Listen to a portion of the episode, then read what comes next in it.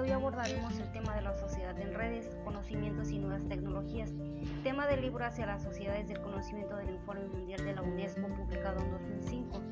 Para comenzar es necesario reflexionar si nos hemos estado encaminados hacia sociedades en redes, ya que en los últimos años se ha dado una disminución del trabajo humano debido a la disminución del trabajo manual por las máquinas y por el desarrollo de los servicios que ofrece la. Las tecnologías disminuyen el costo de las comunicaciones y multiplican la velocidad y el volumen de la información, desembocando en la aparición de las sociedades en redes.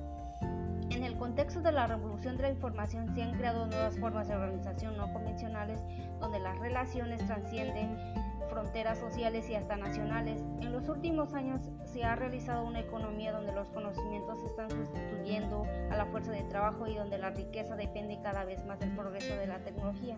En términos cuantitativos, la proporción de esas actividades en el PIB de, los países está en constante aumento. Sin embargo, una de las consecuencias de una economía basada en conocimientos podría ser que los países ricos se enriquecen aún más y que los países pobres se queden estancados por falta de inversiones en el potencial productivo del conocimiento o por la ausencia de normas que garanticen condiciones para la producción de conocimientos.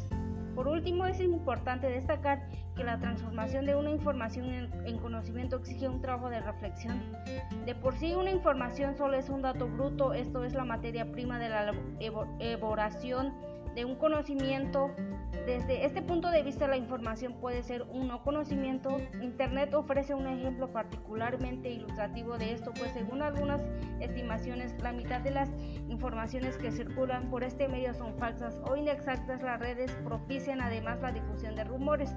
No obstante, el carácter reflexivo del oficio necesario para transformar una información en conocimiento necesita algo más que una simple comprobación de los hechos supone dominar algunas competencias cognitivas, críticas y teóricas y cuyo fomento es precisamente el objeto de las sociedades del conocimiento. Gracias.